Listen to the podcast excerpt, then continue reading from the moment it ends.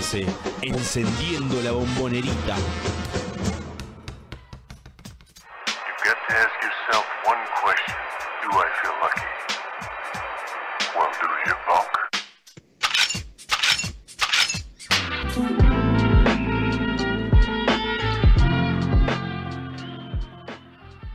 Hola, hola, ¿cómo están? Bienvenidos a un nuevo, a un nuevo programa de Triple Genesis Radio. Aquí, como todos los jueves, pero hoy, no es jueves, es martes, haciendo la previa de lo que será la Basketball Champions League, que comenzará en su Final 8 mañana. Y bueno, obviamente queríamos hacer un programa, ya que no tuvimos el último jueves, para complementar un poco la información que tiene que ver con eso, pero también, ¿por qué no?, para hablar un poco de lo que ha pasado en la Liga Nacional en estos en estos últimos días. Tenemos un montón, un montón de información, así que hola Walter y nos metemos de lleno en lo que es el análisis de lo que fueron los primeros dos partidos, eh, mejor dicho, los últimos dos partidos que jugó Boca, en eh, la victoria abrumadora frente a la Unión y en la derrota como local frente a la Unión y la derrota preocupante frente a San Lorenzo el día sábado de la mañana otra vez mostrando nuevamente la cara de la irregularidad en Boca, ¿no? Para ganar por eh, 50 puntos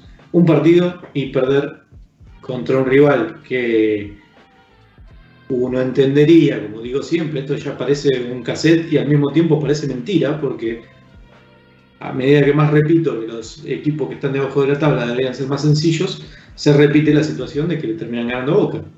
Bueno, eh, antes que nada, buenas noches en un nuevo día diferente el del Triple Genice, pero como lo bien, bien lo dijo Juan, necesario y porque teníamos ganas de hacerlo.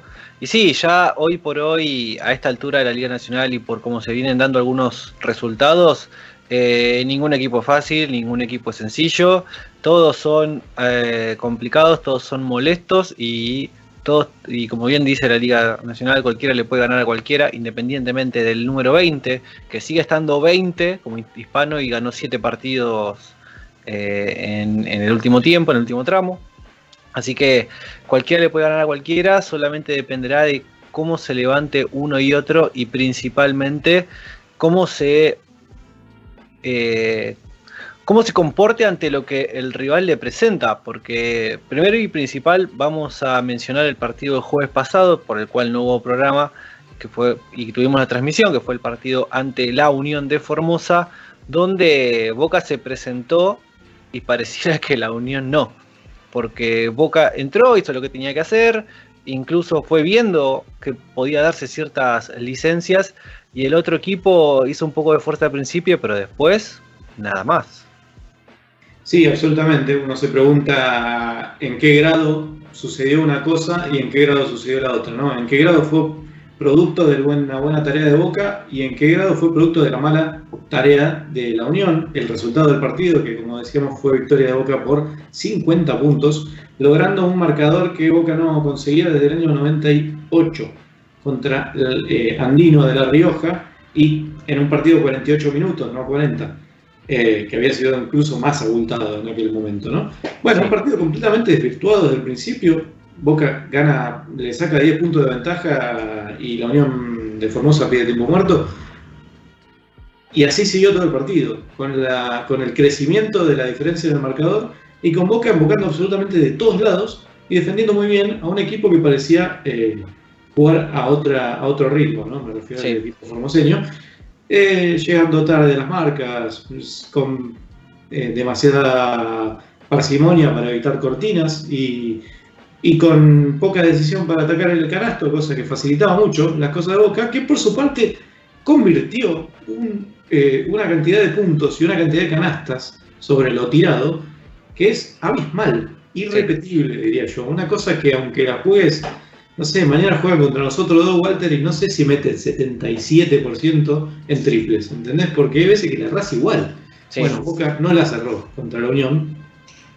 Y todo fue demasiado sencillo, la verdad que nada, eh, no pasa de ahí, la, la, la, explicación fue muy no. buena de Boca. Eh, Aguirre, por ejemplo, tiró para meter 26 puntos, metió 23, o sea, solamente erró un triple, todo lo demás le metió.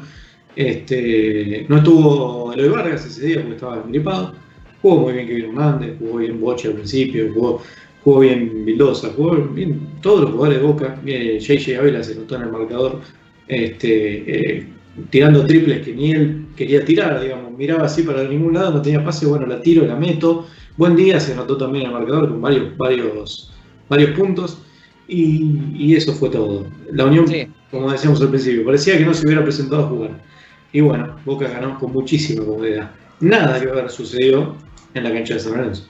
No, en la cancha de San Lorenzo no pasó lo mismo, sino que fue un partido totalmente distinto. Para cerrar este partido ante la Unión, eh, parecía que en un momento lo, manejaron a velocidad crucero ambos, ya ambos manejaban el mismo ritmo, solo que Boca tenía un una idea, empezó a exponer a los chicos y después y la Unión, siendo que había perdido un par de jugadores, también puso a su cantera joven, pero nada más, y ahí terminó la cuestión.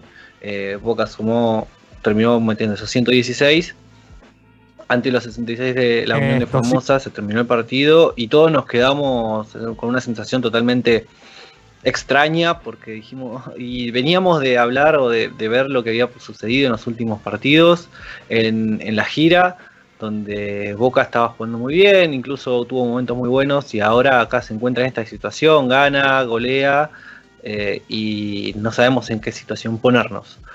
Pero un poco de realidad y, nos trajo a la memoria lo que veníamos viendo en los últimos dos meses. Fue el partido ante San Lorenzo, la mañana del sábado en el Polideportivo Roberto Pando, donde Boca en un momento se vio. Podemos decir que se lo llevó un poco puesto San Lorenzo, ¿no? En cierto punto, porque jugó a lo que iba, a lo que sabía que San Lorenzo podía jugar. Si había un equipo que tenía una idea bien clara de cómo, cómo iba a jugar, independientemente de gana o pierda, era San Lorenzo, mientras que Boca estuvo muy raro durante esos, esos primeros minutos. No, no, pudo, no pudo encontrar, en ciertos momentos se encontró la forma de cómo jugarle, pero después eh, hubo situaciones donde, más allá de que la pelota no entraba, Boca estuvo timorato en muchas decisiones ofensivas, independientemente de que también hubo situaciones en las que eh, se dejó llevar por la defensa de San Lorenzo. Sí, hay que decir que Boca mm, siempre corrió de atrás.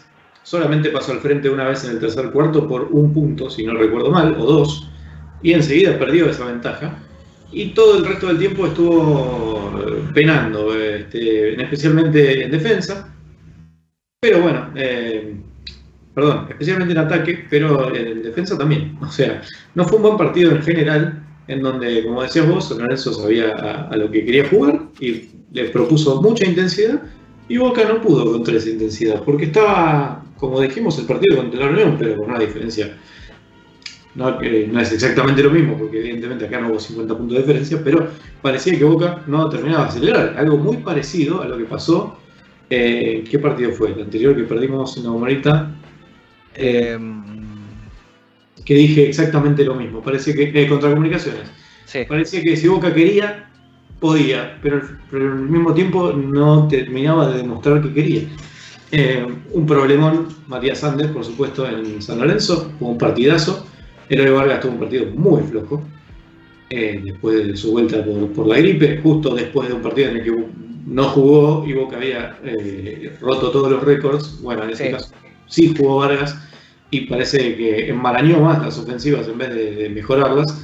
Además de que Sanders lo volvió loco. Pero bueno, como siempre digo, si Eloy Vargas no es el defensor clave de la, de la pintura, sí lo es Kevin Hernández. Y tampoco tuvo demasiadas herramientas para pararlo a Sanders. Y al que no hubo forma de pararlo fue a Serminato, que eh, nos hizo, si no me equivoco, 23 puntos. 25. 25, que fue creo la figura del partido, anotó desde el perímetro, en penetración, en corridas, de todas las maneras posibles, y nunca hubo manera de, frenarlo. Pero también hay que decirlo, hubo algunos momentos en donde Boca pareció equivocarse gravemente. Hubo salidas de tiempos muertos o definiciones de, de, tercer cuarto, por ejemplo, donde terminaron en pérdida. Es como la décima vez que vemos una jugada igual en Boca finalizando el tercer cuarto, con buen día en cancha, jugando un pick and roll y perdi- perdiendo la pelota. Es una cosa insólita. Siempre en el tercer cuarto pasa lo mismo. Eh, esto va más allá del jugador que pierde la pelota, digo. Hay, una, eh, hay que trabajar un poco más, me parece. No puede ser que siempre la jugada termine igual. Eh, lo mismo pasa con, lo- el, con el atrape con Shatman. Ya no son todas pérdidas. Pero, sigue en siendo una complicación para, para la ofensiva posterior. Y no, claro, las jugadas en Maraña no se logró nada. O, o jugar al poste bajo con el Vargas y que termine en pérdida porque la pelota se le escapa, se la roban, quiere girar y pedir una falta que, que puede ser o no, pero termina con la pelota perdida. O, este, o la salida de los tiempos muertos tratando de ganar un partido, como sucedió sobre el final del partido, que terminaron jugada inentendible o muy poco productiva. Hay dos jugadas puntuales del partido de San Lorenzo que quiero remarcar, que son llamativas mínimamente. Una sucedió en el tercer cuarto, Boca eh, venía remontando después de una diferencia mayor, que creo que era de 9 puntos.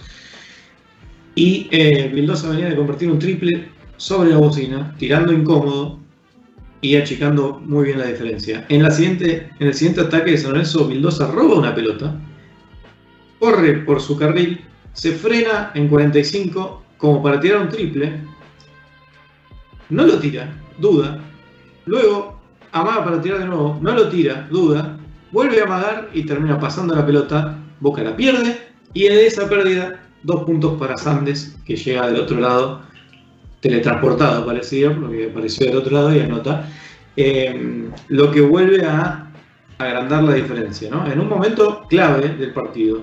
Sí, que clave porque Boca también venía eh, de, de una buena, no es que era una situación totalmente aislada. Boca venía de muchas, eh, de una consecución de, buenas situaciones, de buenas acciones. Eh, como dijiste, el triple, el triple de Vildosa, una situación un poco complicada, incómodo y lejos. Había Boca interceptado y recuperado unos cuantos balones sin cortar ese de Vildosa que termina en el robo y la corrida de contraataque.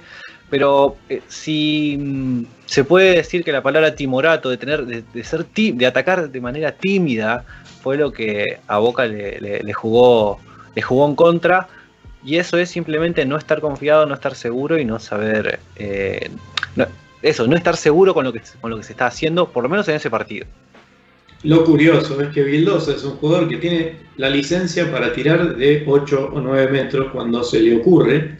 Y muchas veces lo hemos criticado por eso, en especial cuando la, cuando el lanzamiento es eh, a 8 segundos de posesión, a 5 segundos de la posesión, cruzando mitad de cancha y sin proponer ninguna otra cosa. Bueno, sin ir más lejos, en la propia transmisión dijimos que era más, era más reprochable el triple que metió que el que no tiró. Claro, eh, bueno, sí, es lo que, bueno, más o menos lo que estaba diciendo, ¿no? Y esta jugada en donde el jugador roba, ya si vos venís de meter un triple y encima robas una pelota, medio que. Si, Tirala. Claro, la tenés que tirar. O sea, eh, como quieras, de triple, penetrar, tenés que, podés, podés definir vos la jugada sin esperar a nadie. Nadie te lo puede reprochar, me parece que es una, una máxima del básquet eh, conocida por cualquiera. Independientemente de eso, era, era, era esa situación, era. Ya viste que el, ponele, el corte por el eje de cancha ya vino complicado, listo, tíralo. Claro. La marca nunca se acercó hasta la tercera vez que duda. Es muy claro. curiosa la jugada. Bueno, pero para no regodearnos en esa, hay una más para, para que llamó mucho la atención, que fue la jugada que definió el partido, quizás, o en donde Boca pudo haber, eh, creo que empatado o pasado al frente. Empatado. En donde salimos, salimos del tiempo muerto y eh, la jugada que se preparó, no, evidentemente no prospera, porque hay varios pases y, y la circulación no, no llega a ningún a ningún lado positivo, hasta que a 4 segundos del de final de la posesión abren la pelota para JJ Ávila, que venía, y veníamos también remarcando, la manera en que venía tirando Ávila, si bien no contra San Lorenzo, que creo que solo tiró una vez, sí, sí, eh, eh, y fue a la línea porque fue falta, eh, o, o quizás tiró dos, pero no mucho. Y en este caso sí recibe la pelota para tirar en 45, es su tiro, digamos, aparte de que es un triple y aparte de que tenía espacio, y en vez de tirarla decide volver a pasar el poste bajo para dársela a Kevin Hernández, que estaba marcado y que termina lanzando un tiro eh, en suspensión, cayéndose de espaldas y con Marca encima, que terminó pegando en el canto del tablero. Bueno, un horror. Y luego, este, eh, luego se dio la consecución de, de, faltas y llevadas a la línea que eh, terminó con, con, con el partido en sí, una especie de agonía que en realidad ya estaba medio terminado, medio liquidado. Con Terminó, bueno, el 90. detalle final de que eh, sobre el final el- la- eh, hay un tiro errado de libre de San Lorenzo y el rebote que podía haber sido de Vargas termina en las manos de Sandes, una vez más. Eh, Y lo hace echar a algunos Vargas. mucho a Vargas. Por esa jugada a mí me parece que justo la pelota le, le va por encima y le cae a Sandes con más fortuna que otra cosa. Pero bueno, también es cierto que Vargas mide 2 metros 11 y estaba ahí para agarrar el rebote y no lo agarró. Así que de una manera u otra termina siendo su responsabilidad. Pero bueno, el partido medio que ya de todas formas estaba bastante liquidado en ese momento. Claro, que terminó 91-87. Con esto, bueno, ya cierra. Es el segundo partido del mes de abril de Boca, entendiendo que, bueno, fue la primer, el primero la victoria ante la Unión Este, la segunda ante San Lorenzo, la derrota ante San Lorenzo. Todavía le quedan eh, cinco partidos más a Boca, de nuevo contra San Lorenzo, dos ante Ferro y eh, uno ante Ferro, perdón, y luego, bueno, Hispano y Platense para completar su camino por la Liga Nacional, que hoy lo tiene octavo, con todo el movimiento que ha habido en eh, la Liga Nacional, con los partidos que hubo incluso la, la semana, o hasta ayer mismo, sin contar los, los partidos de hoy, que hoy se juega uno solo, pero Boca hasta el momento está octavo con un registro de 19 victorias y 15 derrotas, 55.9% es el porcentaje de partidos. Por debajo de San Martín, Regata, Ferro, Instituto, Peñarol, Gimnasia y en, y en la cima de todo, Quimsa. Pero bueno, de todas maneras, lo que sí hicimos fue un corte de lo que el entrenador Gonzalo García había hablado con eh, Fabián Pérez en el programa de Uno contra Uno, televisión, luego del partido. Así que, eh, bueno, el, entrenador Gonzalo García dejó varias cosas eh, en, ese, en ese momento, en esa pequeña entrevista, donde bueno, pudo más o menos encuadrar o resumir lo que vino siendo este trayecto de Boca hasta por lo menos ese momento y obviamente mirar a la Basketball Champions League. Bueno, y estamos con Gonzalo García. Lo primero que me surge es agradecerte, porque después de una derrota eh, hay muchas veces que el entrenador particularmente no tiene ganas de hablar, así que muchas gracias. No, no, no, nada que agradecer. Eh, bueno, ¿cómo analizás, no? Me parece que no, no estamos siendo sólidos, no podemos este, sostener momentos de buen juego. Y eso, bueno, nos está costando caro. Está costando perder muchos partidos que en los planes no los, no los teníamos para perder. Venimos de jugar un excelente partido en casa y hoy otra vez irregular. Pero bueno, lamentablemente fue la línea que marcó el equipo a partir, yo diría, de finales de enero, febrero. Febrero y marzo fueron malos para nosotros. Perdimos bastante la línea de juego y se nos escaparon muchos partidos que no estaban en los planes. Pero bueno, uno siempre es positivo y apela No, no, a que esto puede, puede cambiar. También tengo jugadores de experiencia. Yo estoy esperanzado que hacer un clic en algún momento y que el equipo vuelva a ser que fue en enero y el que por momentos jugamos bien al básquetbol. Sí, claro que sí. Pero bueno, nos falta esa regularidad que la perdimos, te repito, especialmente en febrero. Si yo tuviese que ponerle un adjetivo calificativo al partido que fue parejo, fue muy entretenido, tendría que decir como que San Lorenzo lo gana porque parecía como que tenía más energía sobre el final del partido. Pero no sé si está bien ese análisis desde lo técnico-táctico. Sí, pero es un factor importante, la energía. Eh, nosotros a veces adolecemos un poco de eso. Pero bueno, nosotros nos cambió un poco el equipo la lesión de Nesbitt, es verdad, porque a partir de ahí tuvimos que empezar a cambiar posiciones. Eh, Fede Aguerra juega muchísimos minutos de cuatro, que no lo estaba haciendo tanto. Adrián Boquia también sumar muchos minutos de, de tres, que no lo estaba haciendo tanto. Y ahí nos cambió un poco el ADN del equipo. Y por más que intentamos hacer con algunos cambios, poder mejorar esa situación, es como que... No lo lograron. No, no, no, no, no, no. Ahora nos viene la Champions League, que para nosotros es una parada importante. Queremos tratar de, de al menos estar en semifinales. Bueno, espero que el equipo tenga la presencia que, que tiene a veces, ¿no? No, hoy hablaba con, con algunos de los protagonistas, hablaba también con, con parte del cuerpo técnico, ¿no? Y, y- y hablábamos de cómo, cómo estaban. Y la verdad que todo era armónico, como que estaba todo bien, que estaban entrenando de muy buena sí, manera, de muy buena sí. forma, que los jugadores se prestan permanentemente para el entrenamiento, que no es que no pasa nada, pero es como el- una tremenda actuación contra la Unión de Formosa, donde la Unión de Formosa no pudo jugar en ningún momento, y por ahí venís acá y, y estás ahí. Ojo, tampoco que estuviste fuera No, del partido, no, no, estuviste no. adentro del partido. Totalmente, Lo totalmente. podía haber ganado En tranquilamente al final. En ¿eh? dos balones en un cierre se puede ganar el partido. Exactamente, exactamente. Eh, pero es lo que Es la irregularidad de la que hablábamos. ¿no? Exacto, me parece que tenemos, hay personal como para Eso. jugar, pisar un poco más fuerte eh, dentro del partido. Pero con respecto a eso, sí, la verdad que el equipo entrena durísimo. Yo veo compromiso, no hay problemas internos, no, no existe nada que, Nada. que uno pueda ponerse de excusa como para que esto no funcione. Igual creo también estamos inmersos en la irregularidad de la mayoría de los equipos, ¿eh? Hay Exactamente. muchos equipos. Exactamente. Muchos equipos. Eh, no, no escapamos de esa No, irregularidad. no, no, no, no, no. Hay, hay lugares eh, por- para los equipos que están más armados o con mejor personal, pero también esos equipos en los que son contundentes eh, a la hora de Sí, jugar. eh, la verdad que la liga está re pareja. Muy pareja. re pareja. Eh, hay equipos que a priori parecen no tan fuertes, pero se hacen fuertísimos, sobre todo cuando uno va a jugar fuera de casa.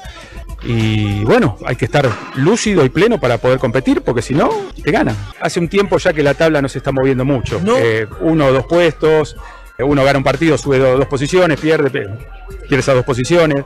La verdad que es una liga muy pareja, Muy pareja. e incierta, ¿no? La verdad que, me parece que Totalmente incierta. me parece que Quinza es el equipo más sólido hasta ahora. Lo ha demostrado. Sí, sí, sí. Después lo demás, uno no, yo no apostaría por, por ninguno. No, no se puede, que no se puede, Sí, está sí, realmente sí, muy parejo.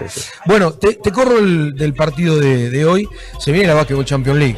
¿Cómo lo encarás en tu cabeza? Este, ¿cómo, cómo ves al equipo con lo que viene? Eh, En caso de pasar, viene semifinales y en caso de pasar Quinza, contra Quinza justamente en Santiago del Estero. Sí, bueno, tenemos un escollo importantísimo que es Biguá. Biguá es un muy buen equipo, con dos extranjeros determinantes y un plantel de nacionales bueno, bueno, es un buen equipo.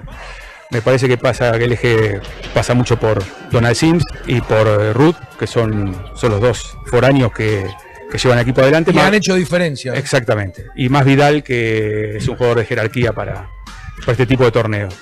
Nosotros realmente hicimos hasta acá una muy buena Champions League. Hemos perdido con Flamengo eh, un partido ajustado en Chile, eh, le hemos ganado en casa, hemos perdido bien en Brasil, que me parece que es el equipo junto con San Pablo. Y me parece que estamos para competir. Yo estoy conforme con la Champions que venimos haciendo. Pero bueno, depende mucho de, de este próximo partido que viene para ver nuestra performance verdadera. Eh, sería para nosotros muy bueno meternos en semifinales. Y seguro, seguro, es un espaldarazo también para lo que viene después y te medirás con el que venga por, por la otra llave, ¿no? Si es Capitanes o, o es Quinza, el equipo de Santiago del Estero, que también tiene sus problemas con, con varios jugadores, ¿no? Porque en definitiva todos los equipos están transitando algún un tipo de cuestión de esta. Sí, sí, sí, sí. Eh, nosotros también nos ha pasado durante todo este año jugar siempre con un jugador menos, casi siempre, por H o por B, pero a muchos equipos les ha pasado lo mismo. Ya ha aflojado el tema de, de las bajas por COVID, por suerte, pero bueno, nosotros lo hemos padecido también, como cualquier otro equipo. Poné más énfasis en Boca o en lo que pueda hacer el rival. ¿Qué es lo que más te preocupa hoy? La verdad que las dos cosas, pero hoy estamos más pendientes a, a nuestra performance, porque evidentemente los altibajos muestran que hay un tema nuestro más que del rival. Los partidos se planifican siempre teniendo en cuenta las virtudes y defectos de- del contrincante, pero evidentemente el foco lo estamos poniendo un poquito más en nosotros, sobre todo los estados de ánimo, ¿no? los estados que tenemos de, de picos de, de buenos momentos, picos de malos momentos, y eso emotivamente también fluye. Sí, porque hoy, mira, sabes que justo cuando estabas hablando de eso, creo que en algún momento de la transmisión lo señalamos, y ya te dejo y te libero. Cuando ellos se ponen nueve arriba, San Lorenzo, ustedes empardan el partido con buen básquetbol, pasándose la bola, jugando en interna, no había nada, sacando la pelota, que salga el rulo Yatman, que meta un triple en 45 en el eje de cancha. O sea que también esos momentos buenos de partido, tanto en ofensiva como en defensa, los tienen. Sí, sí, sí, sí. Por eso yo estaría realmente muy preocupado si el equipo no mostrara otra cara que sea la mala. El equipo tiene momentos buenos, Muy momentos bueno. lúcidos, y hay jugadores de calidad, Sí, y- claro. calidad y experiencia. Por eso me parece que lo que nos falta es regularidad, ser regulares. De venir a hacer un partido brillante, a hacer un partido más o menos, marca que, bueno, hay algo que no está bien en cómo nos presentamos a jugar. Muchos de los partidos eh, hemos arrancado 12, 14 puntos abajo y tener que remar el partido. Sí, claro. Algunos se han ganado, otros se han perdido, pero eh, marca como que a veces nos falta presentarnos de mejor manera.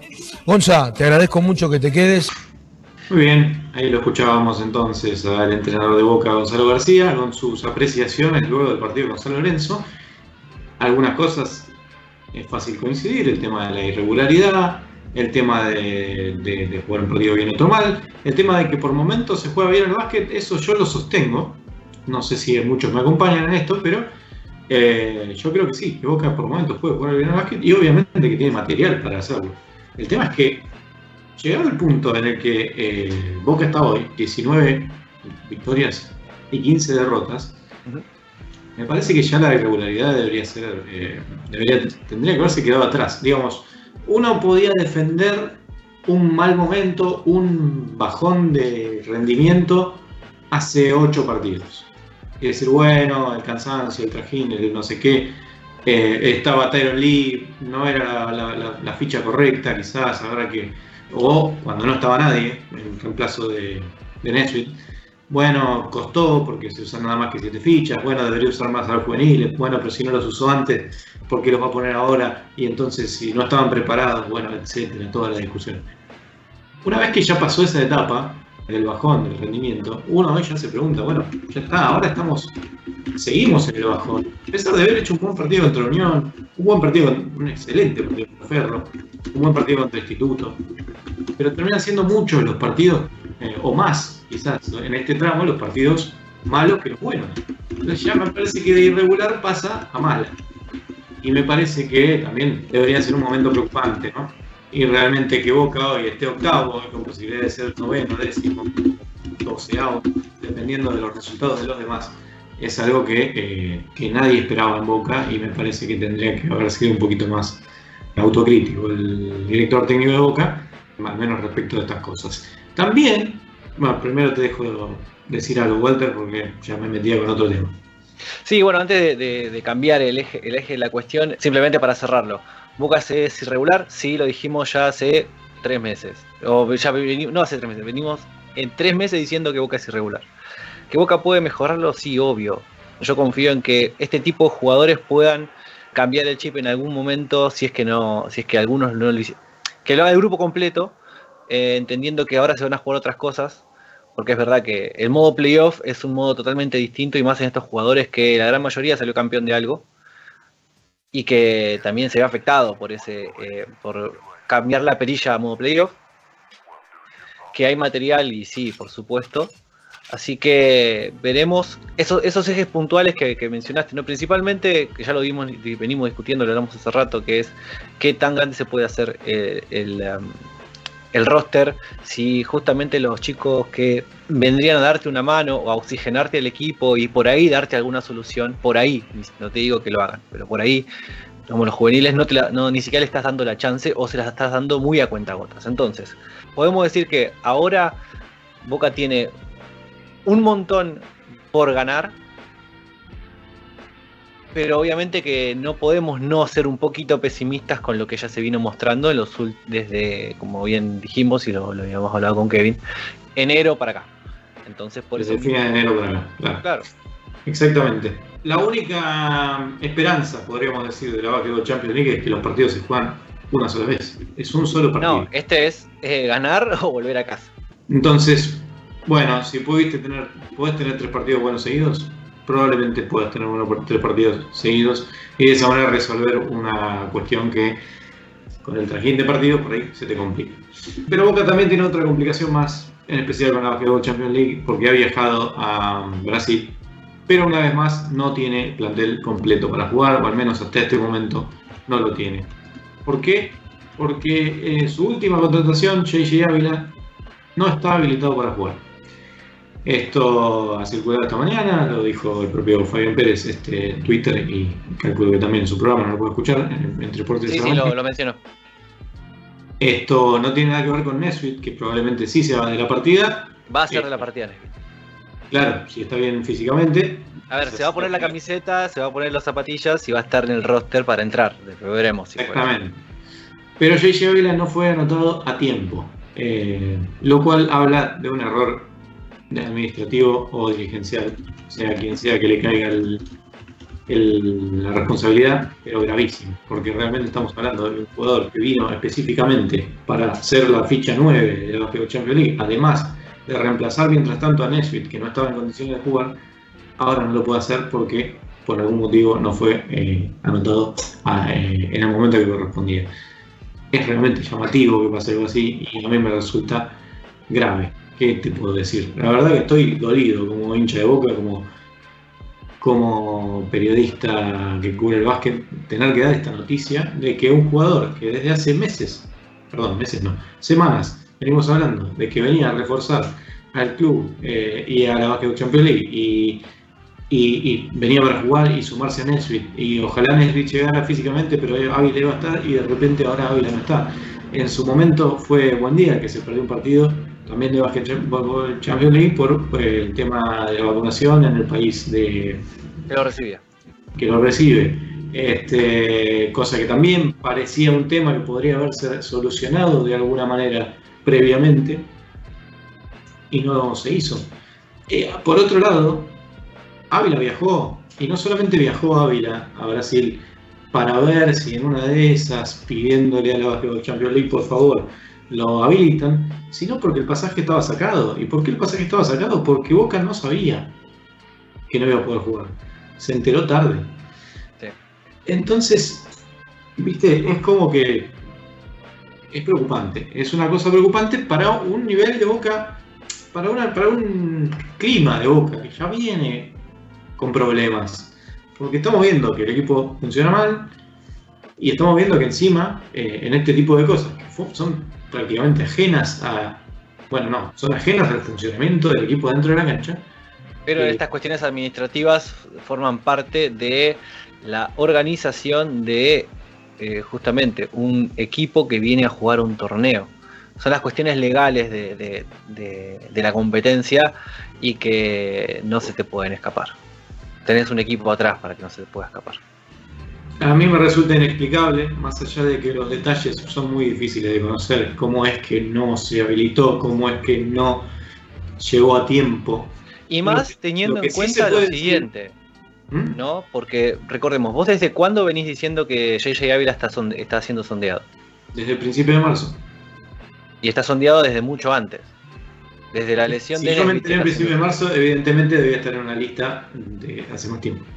Pero mínimamente, si ya vas a encarar por ese lado y, y, siendo como que nos habían comentado desde Boca que la- a JJ Ávila no se, no se lo no se lo contrata antes porque se necesitaba la aprobación de, de Boca, de, de la tesorería de Boca, para que le puedan aprobar la plata para esa contratación. Entonces, si ya sabías que ese iba a ser tu jugador, que en algún momento iba a llegar, anotalo en todos y cada uno de los, de los lugares a donde vas a jugar.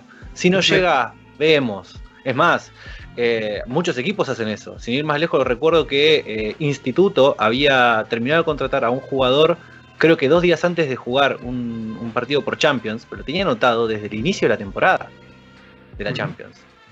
Sí, sí, eh, digamos, si hay una, una sola cuestión que puede llegar a ser eh, a salvar un poco las papas, para mí no lo hace, pero bueno, le pone un poquito de paño, le pasa un, un algodoncito al, dolor, es que nosotros, yo por lo menos sabía que Ávila estaba en, carpeta y estaba cerca de Boca desde el principio de marzo, y también es cierto que los medios informaron que antes del cierre de la, de la inscripción, creo que fue el 6 de marzo, eh, el pase de Ávila estaba frío, estaba caído o estaba con problemas.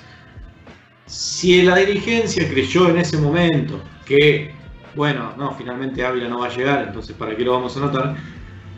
Bueno, Ponele. Pero realmente eh, después terminó llegando, así que qué tan frío estaba. claro. no valía la pena anotarlo igual. Después alguien podrá decir, algún dirigente charló conmigo en y me dijo, y no necesitas la aprobación del jugador para anotarlo. ¿Por qué no, lo- por qué no, no anotarías a un jugador que no tiene equipo? ¿Qué, qué, qué impedimento puede poner un jugador?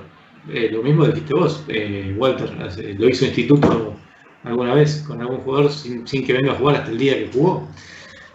Puede ser que haya habido algún cambio en el reglamento y las cosas se hayan puesto más eh, diferentes de lo que eran. pero parece, muchachos, que nos hemos dormido en los laureles y, y se nos escapó la tortuga, como diría Diego. No, Bueno, no, La no, cuestión, la cuestión es que todavía queda el último congresillo entre los equipos participantes de la Basketball Champions League. Esa va a ser la última instancia en la que, o aparentemente va a ser la última instancia que seguramente habrá sido como para esta hora, porque recuerdo que una vez que hicimos sacar también al jefe de equipo y estaba a esta misma hora en el congresillo donde se juntaban todos los equipos participantes para definir, bueno, las camisetas que van a usar, el rostro y todo eso. Em, así que quedará a ver eso, así que minutos, horas quizás sabremos si, si Ávila estará, estará disponible o no, va a estar o no, va a ser de- del roster oficial o no. Así que todavía no, no, no está todo, no está todo perdido, pero es verdad que no, no hay mucha esperanza para, para esta situación.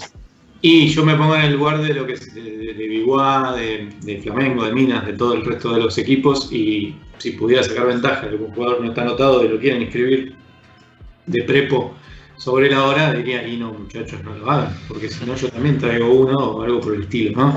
Es fácil argumentar en contra. Así que veremos, salvo que haya pasado algo que realmente nosotros desconozcamos y entonces sí haya una cláusula posible que eh, reclamar. Veremos. Eh, la esperanza es lo último que se pierde y por eso también creemos que Boca tiene alguna chance eh, en esta Basketball Champions League, aún a pesar del partido que jugó el sábado, del partido que jugó contra Comunicaciones, del partido que jugó contra Hispano y demás. Nos podemos aferrar a que sea un partido, a que la fe esté intacta porque somos de Boca y a que le ganamos una vez a Flamengo jugando un excelente partido en Agumarelita.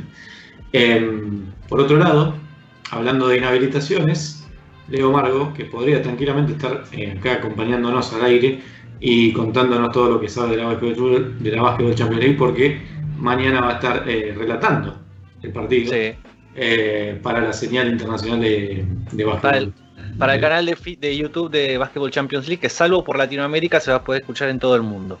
Se va a poder ver en todo el mundo, ahí está. Salvo en Latinoamérica. Salvo en Latinoamérica.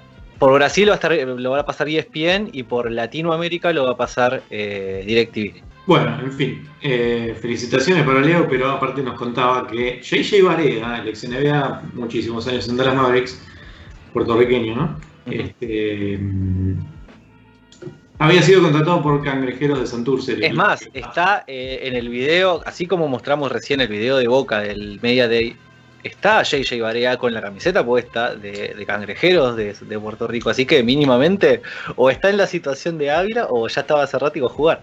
Bueno, ahí vamos. Había sido contratado por Cangrejeros de Santurce, pero pareciera que la habilitación para él tampoco llegó. Pero acá nos dicen que está, ya está, confirmado, está adentro. Él está adentro. Ah, ok, bueno, entonces damos vuelta a la información, entonces Varea sí jugará para Santurce. Bien, hasta hace un momento parecía que había un problema también similar de Ávila. Ávila también viajó con el equipo, eh, también estuvo en el Media Day. Sí, también estuvo sí, ahí. Pero bueno, por lo menos no tuvo Ahí la gente destacada. Este, pero bueno, aparentemente la situación de Ávila es otra. Sí. Si querés con este prolegómeno nos ponemos a hablar un poco de Bibigua, que era En un poco- modo, en modo Champions League y por ahí para tomar un poco de aire dejábamos, porque bueno, hay que agradecer mucho también a, a las redes de Boca Juniors porque a veces nos da un montón de material ahora que estamos en video para poner algún cortecito, alguna pausita y también cambiarle un poco a los que nos están viendo por la plataforma una imagen más y que ahora Boca esté generando contenido, eh, la verdad que está súper mega recontra buenísimo. Pasamos con un pequeño separador y ya nos metemos de lleno, así como Boca está en Río de Janeiro, nos metemos en ese modo para hablar de Biguá.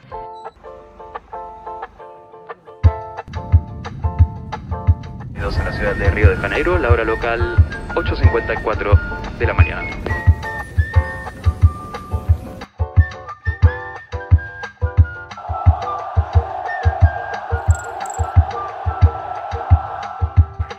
Miércoles 6 de abril, 17.40, Boca se va a estar enfrentando ante Biguá de Biarritz, el equipo uruguayo que viene, bueno, había terminado como puntero del grupo, del grupo C, en un grupo que por ahí el favorito era otro, pero sobre el cierre terminó definiéndose justamente en, un partido entre el Pato de Biarritz ante Minas Tennis Club de Minas Gerais.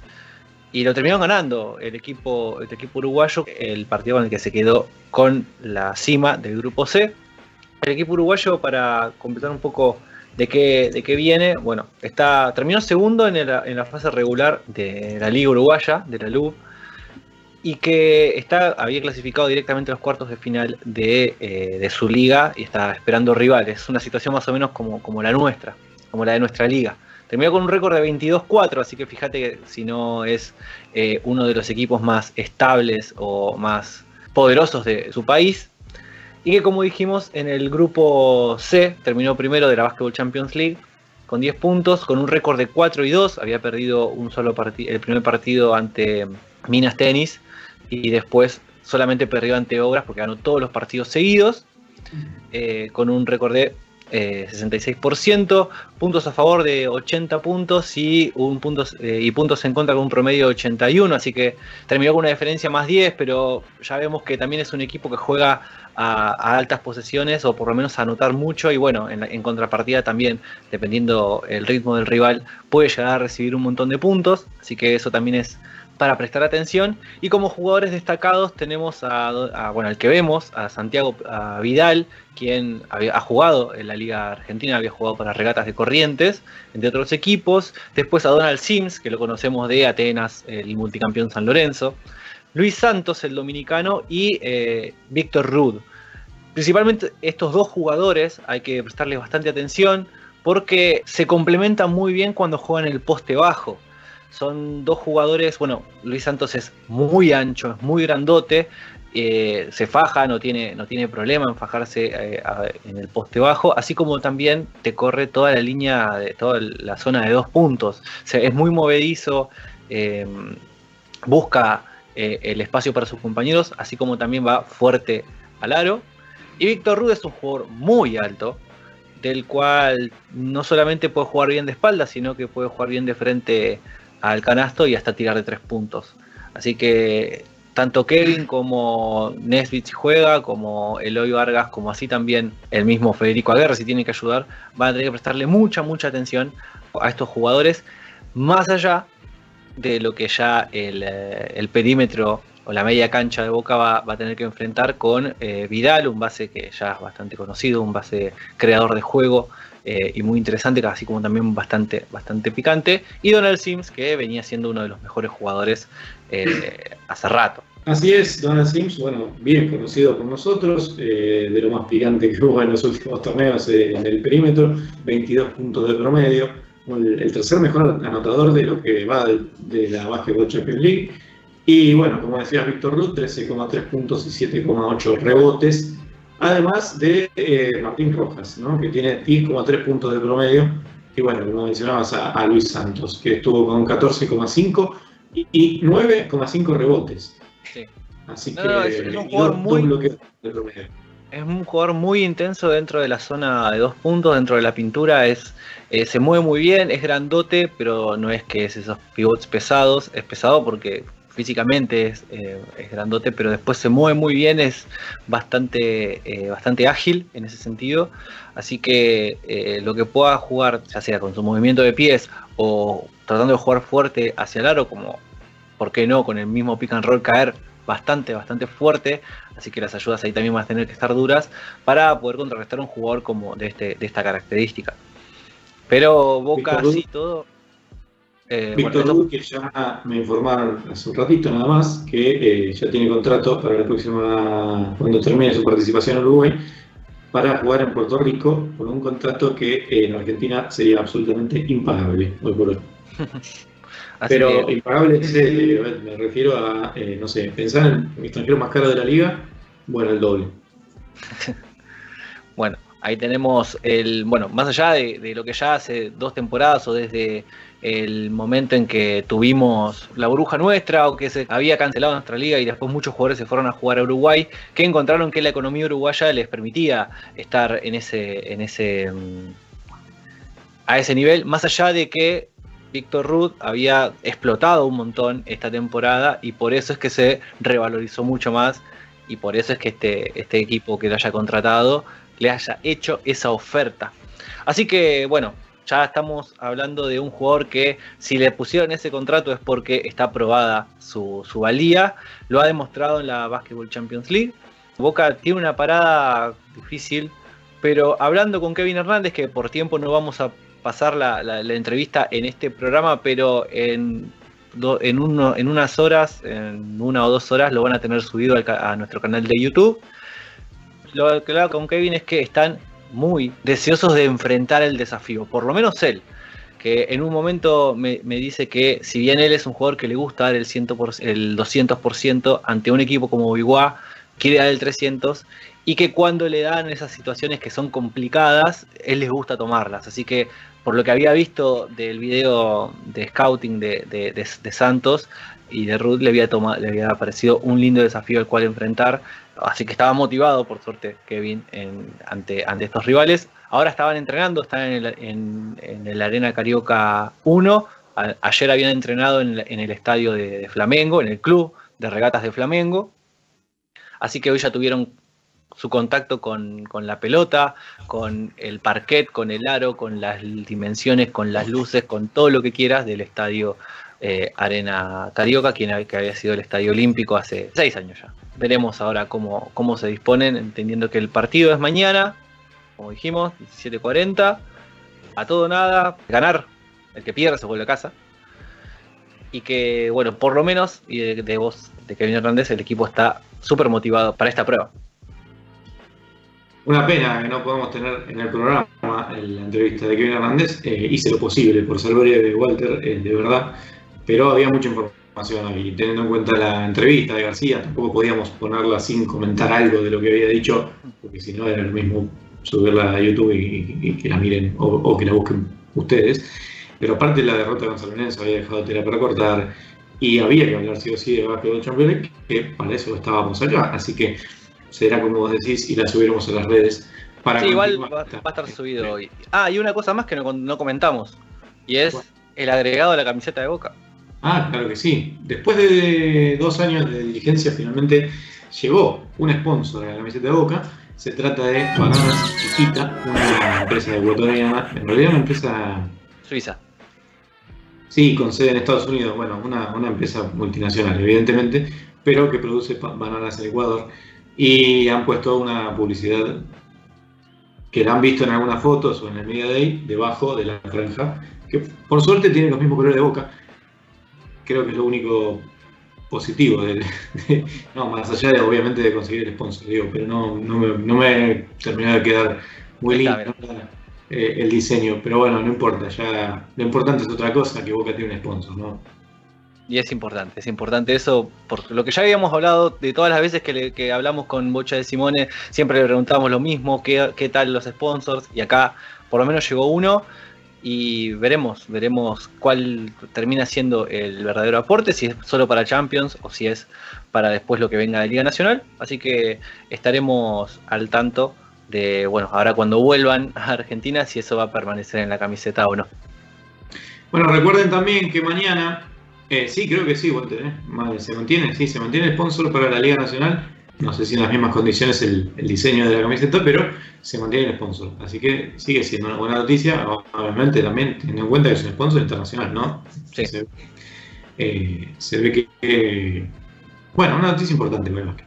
Es- Esperemos que, con, que se pueda empezar a producir lo que alguna vez propuso de Simone de contrarrestar un poco lo que está lo que sucedió siempre, que fue que el básquet debía eh, pedirle al, al fútbol, por decirlo así, o al club en general, para el presupuesto. Yo creo que de todas maneras debe pedirle No, pero ni hablar, porque forma parte de la actividad del club. Eso, yo siempre estuve muy en contra de eso, de que Boca le pide al fútbol, o ese mismo comentario que decía de Simone, que el básquet se tiene que inde- independizar del fútbol porque el fútbol es como el papá. Y la realidad es que no, porque no dejan de ser las actividades profesionales dentro del club y tendrían que eh, tener obviamente una mayor participación del club, porque al fin y al cabo, en otro deporte que también tiene sus propios socios genuinos, que eso también hay que tenerlo en cuenta, aportan pensando en el básquet y por eso es que debería contar con una, con una participación societaria un poco mayor a la que tiene hoy en día. Esa es la discusión de siempre. Pero no es malo, Bueno, por supuesto, que vengan aportantes, ¿no? Claro, bueno, de alguna manera que, que Boca continúe recibiendo el dinero que le corresponde por ser un deporte profesional del, del, grueso del club, pero al mismo tiempo que también tenga forma de autofinanciarse en determinadas cosas, me parece algo bueno. También habría que ver qué sucede en los próximos días con la, con la llegada de un nuevo sponsor para la camiseta de Boca, ¿no? Así que quizás también termine repercutiendo en lo que pasa en el básquet, ¿no? Para, para la camiseta, para los diseños, para la llegada de, de entrada de dinero. Volviendo a lo que es Basketball Champions League, tenemos que mañana entonces inicia el primer partido a las 12.40 con Cangrejeros Quimsa. Sí. Entonces decíamos, eh, esta es la llave que le interesa a Boca porque van a, de ahí saldrá el futuro rival si es que Boca gana.